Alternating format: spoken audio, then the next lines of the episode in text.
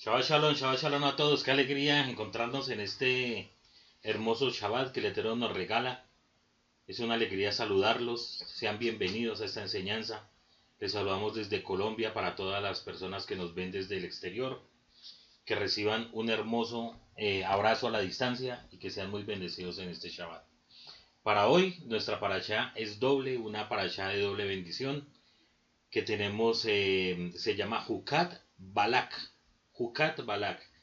Y con este estudio de la paracha del día de hoy, vamos a ponernos al día con nuestro pueblo Israel, que ellos están estudiando hoy la paracha Balak.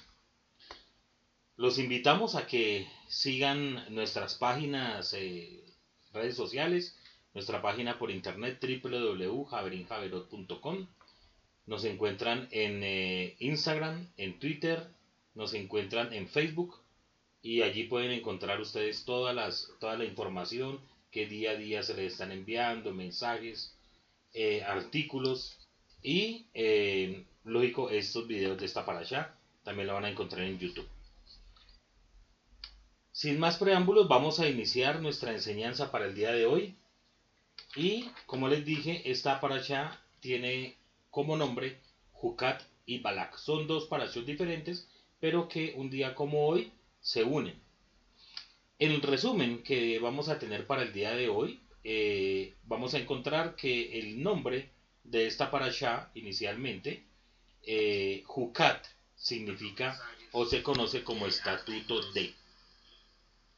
Y eh, Balak, que es el nombre de la siguiente parasha, se refiere al rey moabita, al rey que gobernaba a Moab en esa época.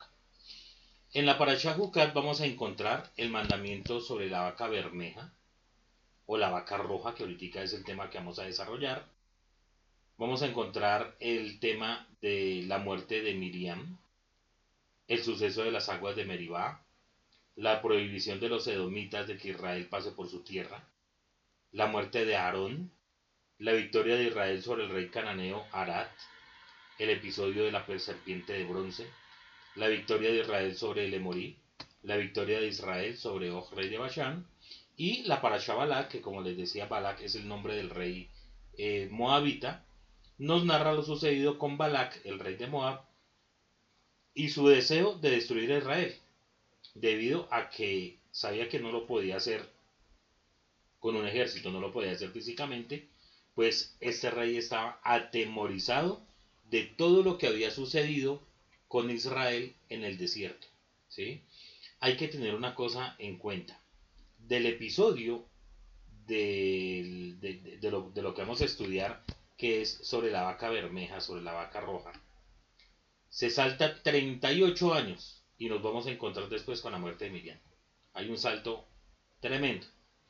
Y en ese contexto de 38 años después, ya cuando el pueblo de Israel está listo para ingresar a la tierra de, Israel, vienen los sucesos de la muerte de Miriam y este episodio de Balak. ¿sí? Y hay algo interesante cuando leemos este pasaje, porque dice em, eh, los emisarios de Balak cuando van a donde el profeta, donde ese mago gentil Bilam, eh, le dice, ese, un pueblo que salió de Egipto, o sea, le está relatando cosas que han sucedido 40 años atrás y que hace poco había vencido a los reyes que circundaban la tierra de Canaán. Entonces Balak estaba absolutamente asustado y sabía que físicamente con un ejército no lo iba a lograr.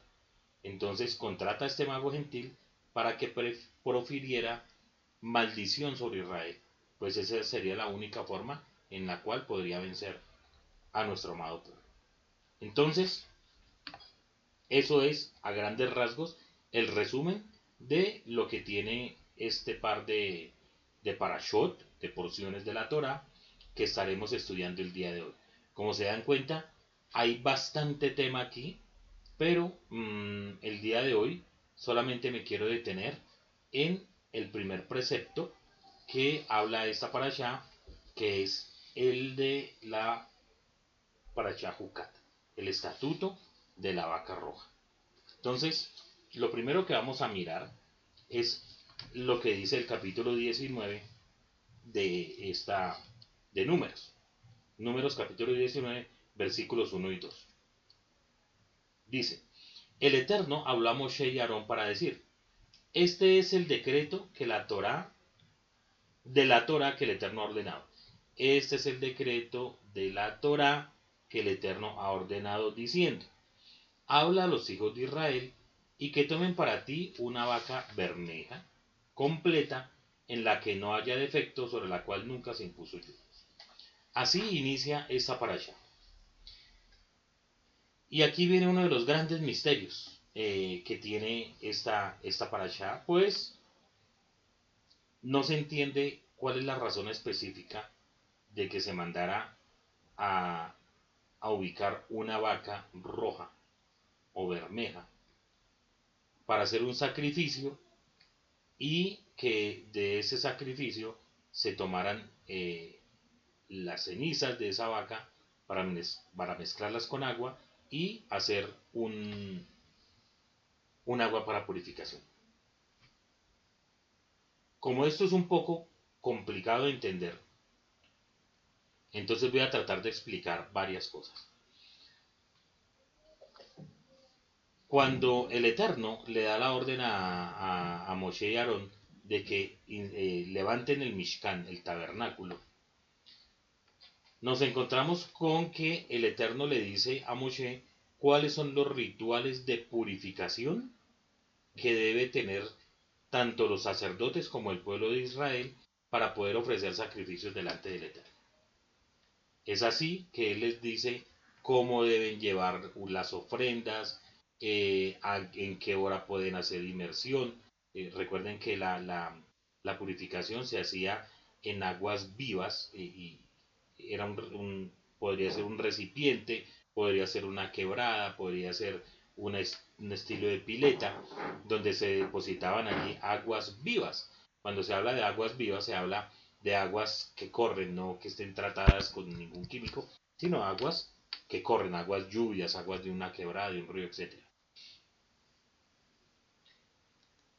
Las personas cuando tenían algún acto de impureza, entonces se acercaban a estas aguas, se sumergían y hacían ese ritual para estar purificados. Dice los eh, sabios antiguos que Moshe entendió todo. Claro que sí, lo entendió.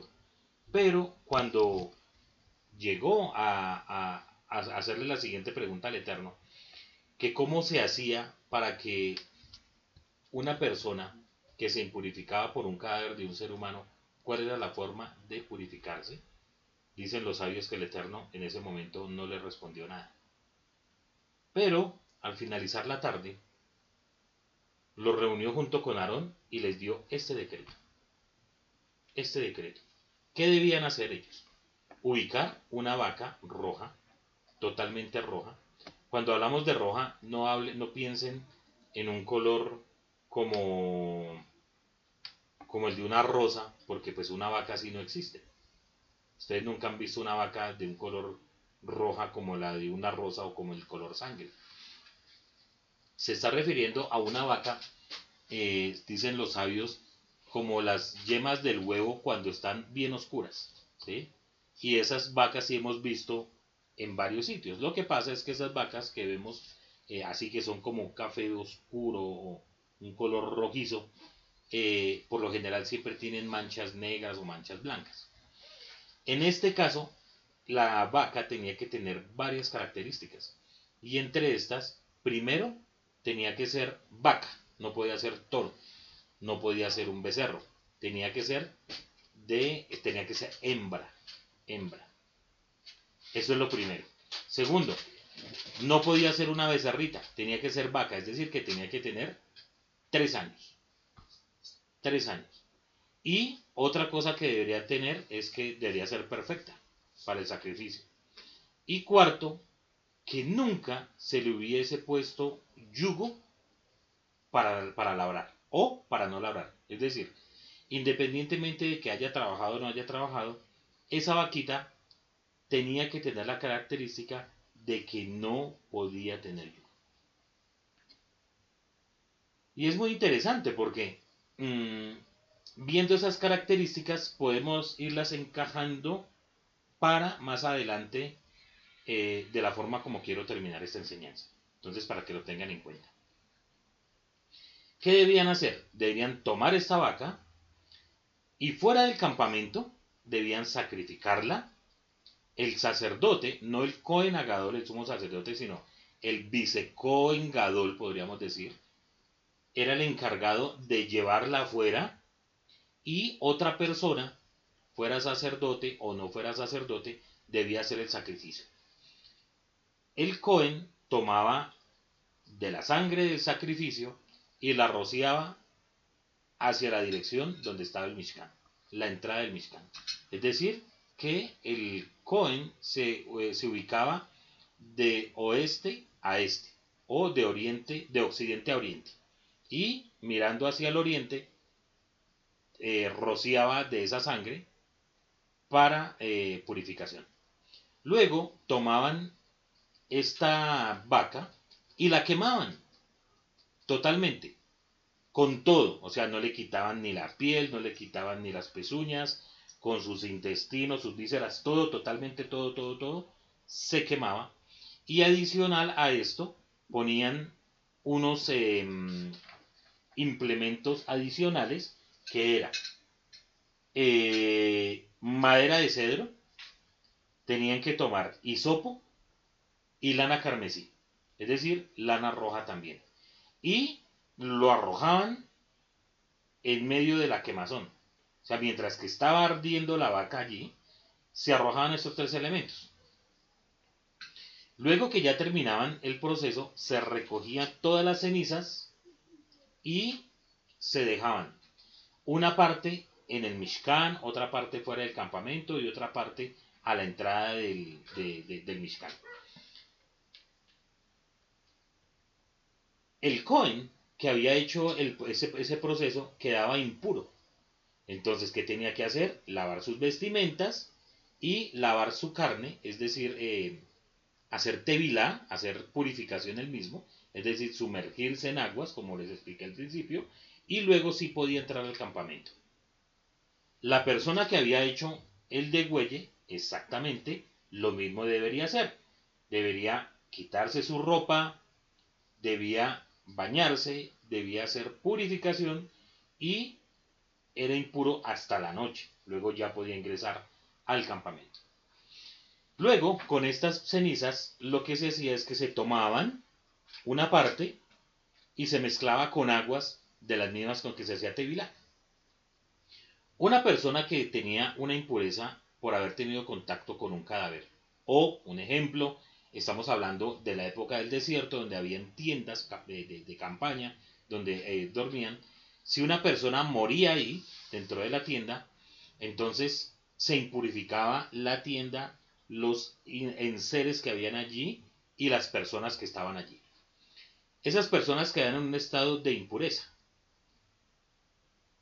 El estado de impureza por cadáver de un ser humano es el más, el, que tiene el más grado, el, grado mayor de impureza es ese, ¿sí? El tener contacto con un cadáver humano.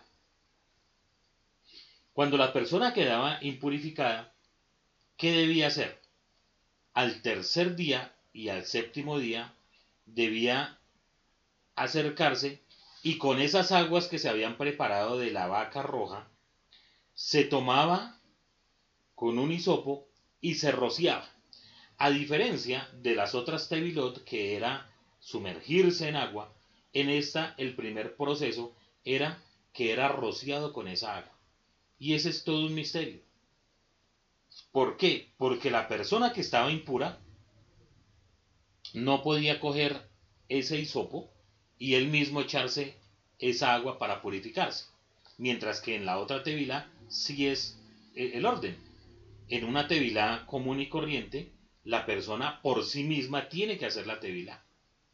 Nadie puede ir a ayudarlo. En este caso no. En este caso tiene que haber otra persona que haga ese proceso, que lo rocíe con esa agua.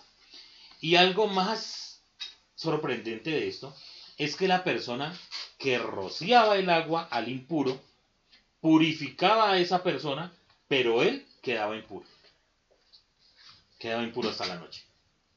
Y todo esto es algo que es un misterio. Y por eso es el nombre de esta parasha. Esta parasha, como dice, es, es un decreto de la Torah. Entonces, quiero que estudiemos un momento qué significa un juk y por qué el nombre de esta parasha. Entonces vamos a encontrarlo primero. La Torah nos ha dado muchos mandamientos, pero desafortunadamente muchas veces tomamos la Torah y leemos todo de corrido y no nos damos cuenta que los mandamientos que están en la Torah del Eterno están divididos en partes, en secciones o en categorías, que creo que es la palabra que debería utilizar. La primera categoría de los mandamientos que están en, en la Torah tienen que ver con Eidut, así se llaman, Eidut, que significa testimonios. Y esos son los mandamientos que tienen que ver con celebrar fiestas o fechas que nos recuerden algún evento que el Eterno haya hecho o que sea un evento nacional. Por ejemplo, cada Shabbat nosotros celebramos ese día. ¿Por qué? Porque es una orden del Eterno que debemos guardarlo, recordar y guardar. ¿sí? Ese es un Eidut, un testimonio. ¿sí? ¿Por qué? Porque nos recuerda la creación y el día que el Eterno dio para que nosotros descansemos. Ese es un Eidut. Otro, por ejemplo, observar los días festivos. Eh, Pesaj. ¿Por qué celebramos Pesaj? Porque nos recuerda la salida de nuestro pueblo de la tierra de Mitzrayim. ¿sí? Utilizar tzitzit. ¿Por qué? Porque el Eterno nos recuerda que es para que tengamos presente eh, que salimos de Egipto y que eso nos va, eh, el utilizar los tzitzit, nos ayuda a tener nuestros ojos puestos en las cosas del Eterno. Esa es una de las categorías.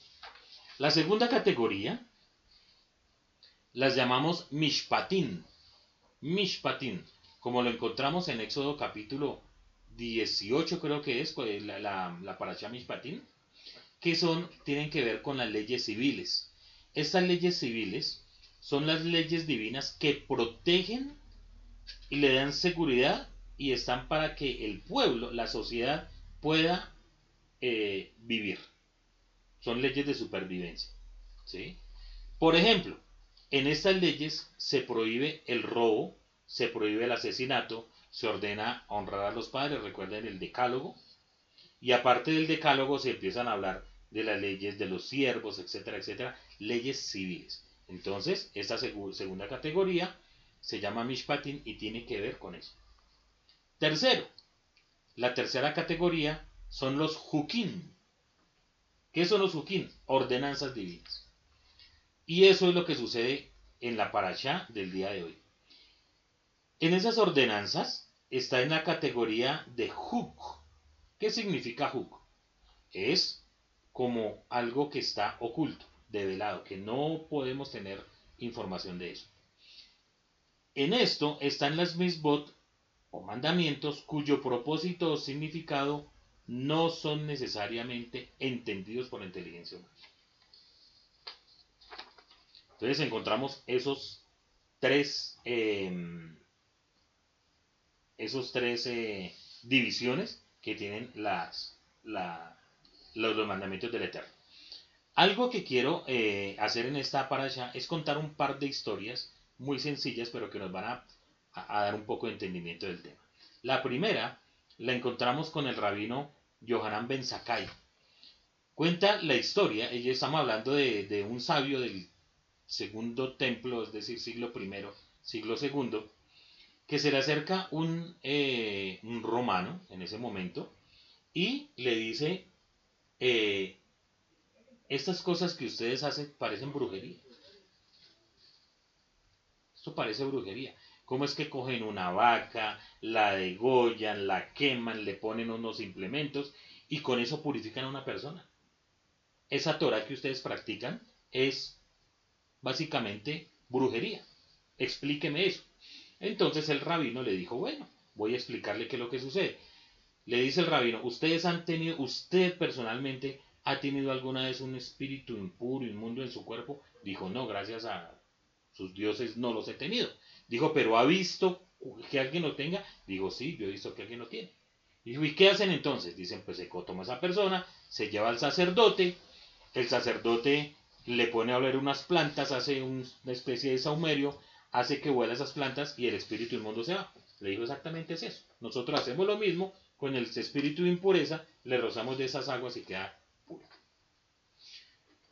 El hombre, pues quedó satisfecho con la respuesta y dijo, pues sí, me, convenció, está perfecto. No lo había entendido, bien, y se fue. Los estudiantes del rabino Yohanan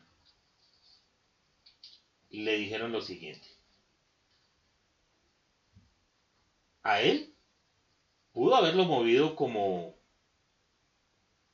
dice nuestro maestro, repeliste a este como, con una, como con una brisna. O sea, lo que le dijo, el tipo se convenció. Perfecto. O sea, para él fue todo normal. Pero a nosotros no nos puedes decir la misma situación y queremos que nos diga qué es lo que significa este decreto. El rabino Yohanan les dijo lo siguiente. Por sus vidas, les dice el rabino a los estudiantes, un cadáver no contamina. Ni la novilla ni la vaca purifica, ni el agua purifica. Más bien, el santo bendito sea él, ha dicho, he promulgado un estatuto para ti. He emitido un decreto y no está permitido transgredir contra mi decreto. Eso fue lo que les dijo. ¿Alguna respuesta que los dejara satisfechos? No, simplemente el Eterno ordenó hacer esto y así debería ser. Para la gente que no tiene conocimiento de estos estatutos y misterios que tiene la Torah, hay cuatro cosas que no entienden. Nosotros tampoco, pero no lo cuestionamos. Pero las personas de afuera lo cuestionan.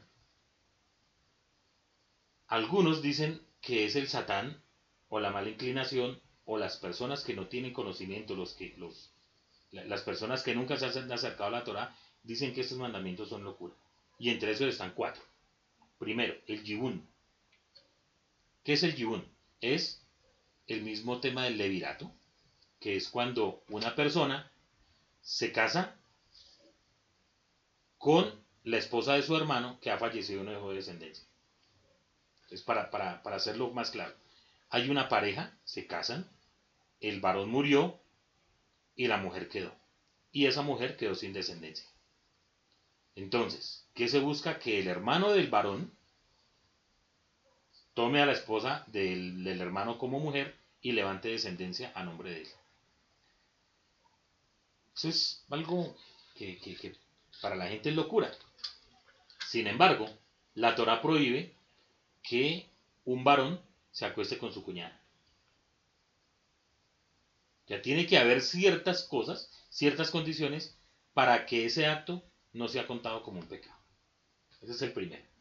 Segundo, prohibición de mezclar lana con lino. Eso dice la Torah, no puedes mezclar lana con lino. Pero si en el tzitzit, que estudiamos hace poco, que son las puntas de las, de, de, las vestimentas, los flecos, es de lino, y el tejelet es en lana, no hay problema. No hay problema. Tercero, enviar a un chivo al desierto en Yom Kippur como parte del proceso de purificación de pecados. ¿Cómo es posible que se tome un chivo y se mande al desierto solo? Y eso represente que haya purificación para todo el pueblo de Israel.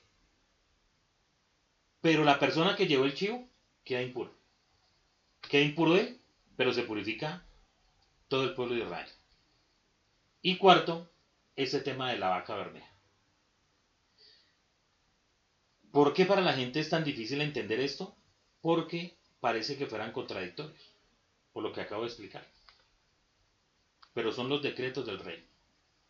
Y como tal, tenemos que prestarle atención. En este momento no se puede hacer lo de la vaca roja. No hay templo, no hay Mishkan, no hay nada. Pero por el hecho de que no exista el templo, no quiere decir que no tengamos que estudiar este decreto. No podemos escudarnos en simplemente decir, como no lo entendemos y como no se practica, entonces, pues ni siquiera lo miremos. No, al contrario.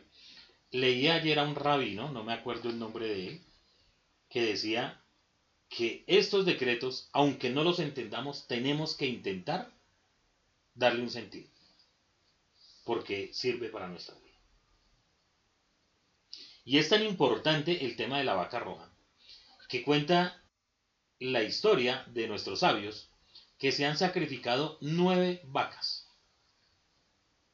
en la historia de Israel, desde el momento en que fue ordenado, desde el momento del capítulo 19, hasta nuestros días, fueron sacrificadas nueve vacas. Es decir, hasta cuando el templo, el segundo templo estuvo en pie, años 70 de esta era común.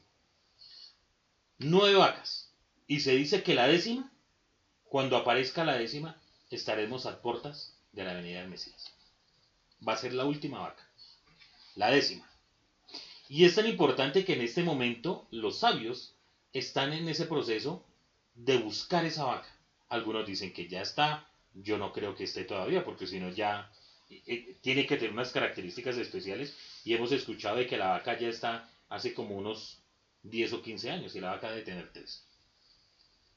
No puede tener más de dos pelos blancos, por ejemplo. Tiene que ser totalmente roja. Y es tanto la importancia que tiene esto que les voy a contar otra historia.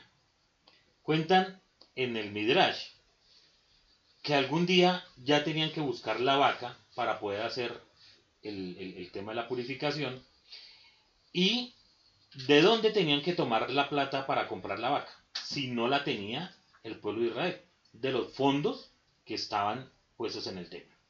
Entonces, eh, los judíos se dieron cuenta que la vaca la tenía un no judío. Entonces fueron hasta donde él y negociaron la vaca. Le dijeron, mire, sabemos que usted tiene una vaca que cumple estas características. Es roja y la necesitamos para los sacrificios que tenemos que hacer en el templo. Cuando el tipo vio el interés que tenían estos judíos de comprar esa vaca, les dijo, bueno, la vaca vale 40 piezas de oro. Entonces el hombre dijo, listo, no hay ningún problema. Mañana le traemos las 40 piezas de oro. El tipo dijo, este es el negocio. El negocio socio. Los judíos se fueron a recoger el dinero, las 40 piezas de plata, y el tipo se fue a beber y le contó a sus amigos lo que había sucedido. Y entonces dijo, voy a hacer sufrir a estos judíos. Porque ahora sí me doy cuenta del valor que tiene esa vaca. Cuando llegaron al otro día, le dijeron, mira, aquí le traemos las 40 piezas de oro, de don la vaca. El tipo dijo, no, ya no la vendo. No la vendo. Entonces empezaron los judíos, mire, por favor, véndanos la vaca, hicimos un negocio, véndame la vaca, le vamos a abonar 5 piezas de oro más. No la vendo. 60 piezas de oro, no la vendo, no la vendo, hasta que lo convencieron, porque ya el precio era irrisoriamente costosísimo. Cuenta la historia que la negociaron en 100 piezas de oro. Negociaron la vaca y dijeron listo. Vale, no hay problema. 100 piezas, vamos, no es como ahora que hagamos una transferencia bancaria, sino que nos devolvemos otra vez hasta el templo, contamos lo que sucedió y mañana venimos por la vaca le traemos las 100 piezas de oro. Perfecto. Este tipo, que era además un malvado, dijo, voy a hacerles una pilatuna a los judíos. Porque ellos necesitan esa vaca que no se le haya puesto yugo. Entonces voy a ponerle yugo. No la voy a poner a trabajar. Simplemente le voy a poner el yugo. y le puso el yugo y la puso a laborar esa noche, la puso a trabajar ahí. Al otro día la bañó, la puso bien bonita y a esperar sus, sus, sus 100 piezas de oro. Cuando llegaron los judíos, llegaron a hacer el negocio y dijeron, bueno, la vaca. Entonces, como ella tiene unas características especiales, se dice que esa vaca debe tener dos pelos, dos pelos en el lomo que siempre están parados. Siempre están así paraditos acá. Y al momento de ponerle el yugo, esos pelitos se caen. Entonces, los judíos llegaron y vieron que los dos pelitos estaban caídos. Y luego miraron a la vaca fijamente y cuando una vaca no ha sido enyugada, ella mantiene la mirada fija. Esta vaca, cuando pues, la pusieron de frente para mirarla, desvió sus ojos. ¿Por qué? Porque cuando le ponen yugo a un animal, hace que ella esté pendiente del yugo. Entonces le dijeron, Señor, usted le puso yugo a la vaca, se deshace el negocio. ¿Qué hizo el tipo después de todo lo que vio, toda la fortuna que perdió? Cuenta la historia que el tipo se ahorcó y los judíos se quedaron sin vaca, tuvieron que conseguir otra. Este nivel de importancia tiene esta misma. Des en cuenta que ellos no conocen los judíos cuál es el, propósito. Sin embargo, se cumple con el decreto. Porque así no entendamos lo que el Eterno nos quiere dar. Así no entendamos lo que el Eterno quiere para nuestra vida. Nosotros debemos hacerlo y cumplir los mismos del Eterno. No importa cuánto nos vale.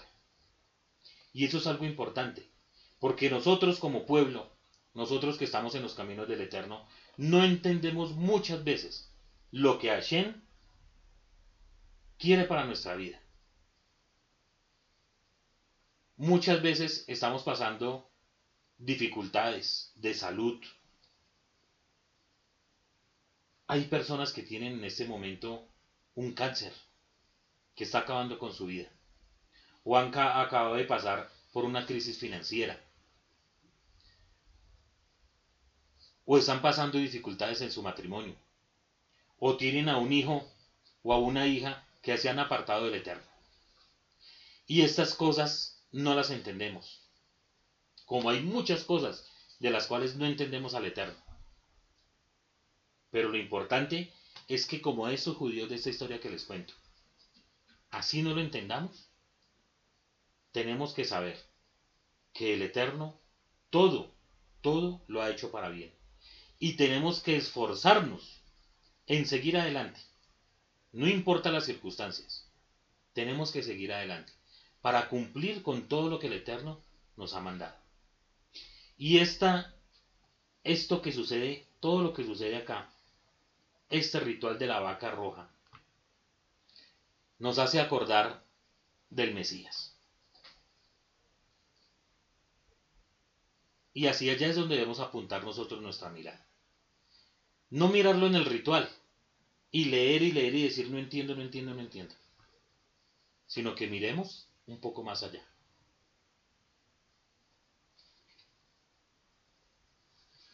El tema de la muerte en un ser humano. ¿Por qué se dice que es el más alto pure, el más alto grado de impureza? Hace unos días le escuchaba al Rabidán hablar de eso. Y él decía que cuando un animal muere, pues muere. Y si la gente se contamina y, y va y hace su purificación. Pero cuando muere un ser humano, con él mueren sus esperanzas, mueren sus sueños, mueren sus logros, mueren sus propósitos y mueren sus fracasos. Estar cerca a un cadáver de un ser humano no solamente es un ser que queda inerte ahí, sino que con él mueren las esperanzas. Mueren todas las cosas por las cuales hemos soñado, por las cuales hemos trabajado. Y por eso se llega a ese nivel de impureza. Y lo más interesante aquí es que no es la vaca la que purifica como dice el, rabino Yohanan Ben Sakai, de bendita memoria. Lo mismo que eh, lo que sucedía con, con, con Yom Kippur, ¿cierto? Que dijo eh, el rabino em, Akiva,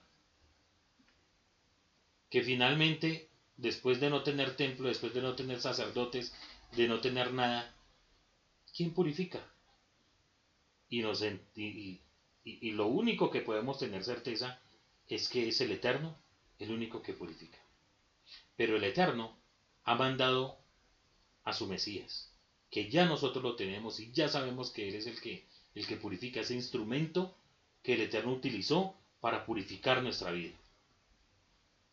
Y al igual que la vaca, que tenía que ser perfecta, tenía que ser adulta, tenía que tener varias características. Si nos vamos dando cuenta, el, el, Rebe, nuestro Rebe y Santo Maestro, va cumpliendo esas características.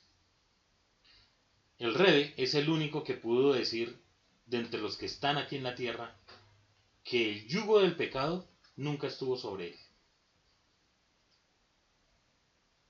Mientras que de resto, todos, todos, mis hermanos, todo ser humano, hemos pecado. Como dijo Rab Shaul, por cuanto todos pecaron y están destituidos de la gloria del Eterno. Y la paga del pecado es muerte. ¿Quién es el problema que tenemos? Que ahorita estamos contaminados no simplemente por el cadáver de una persona que falleció. Estamos contaminados porque el pecado significa muerte. Y muchos, muchas personas, al momento de pecar, han muerto. Y la contaminación es supremamente abundante y supremamente grave. Así que el Eterno envió a Yeshua, aquel que no fue enyugado, aquel que el yugo del pecado no pudo sobre él, y es más, que venció a la muerte. Envió a ese rebe que fue sacrificado fuera del campamento. Como está escrito, en el Gólgota Allá fue colgado nuestro rey. Y por medio de su muerte, purificó a todo Israel. Aunque él, como dice Isaías 53, cargó sobre sí mismo todas las enfermedades, todas las impurezas y toda la muerte. Pero fue por medio de su muerte que purificó a todo nuestro amado pueblo y a todo el mundo que se acoge a sus méritos a toda, la, a toda persona que reconoce en el Eterno al Eloa de Israel y en él a su Mesías, esa muerte que fue fuera del campamento le alcanza para ser purificado. Es así y es allí donde podemos ver que este gran misterio de la vaca es una proyección hacia lo que hizo el rey y cómo debemos verlo en este momento que es que ese sacrificio que purifica de la muerte se cumplió en nuestro Rey y Santo Maestro Yeshua Mashiach. Y que finalmente es por medio, por intermedio de él. en cuenta, ni siquiera él mismo es el que purifica, sino el Eterno que lo envió, que utilizó a ese instrumento redentor, a ese instrumento purificador, el que purifica a todo el pueblo de Israel. Mi amado, si es parte de Israel, ten confianza en que la muerte del rey, su sacrificio y su posterior resurrección, que el Eterno lo levantó entre los muertos, es suficiente para que seas purificado de todos los pecados, del pecado de la muerte que habita en nosotros. Es esa la única fe que tenemos. Y es por eso que nos podemos acercar delante del Eterno. Es allí donde vamos a encontrar el refugio y el reposo. Y es allí donde vamos a entender en dónde está puesto este, este mandamiento. Oculto, por lo general, para todo el mundo. Pero que para nosotros tiene un valor muy importante. porque en este mandamiento de la vaca roja podemos ver revelado al Mesías, aquel que nos puede purificar, aun cuando él mismo se impurificó, cuando él mismo cargó sobre él todos sus pecados. Que el Eterno les bendiga, mis amados, que sean muy bendecidos. Shabbat Shalom.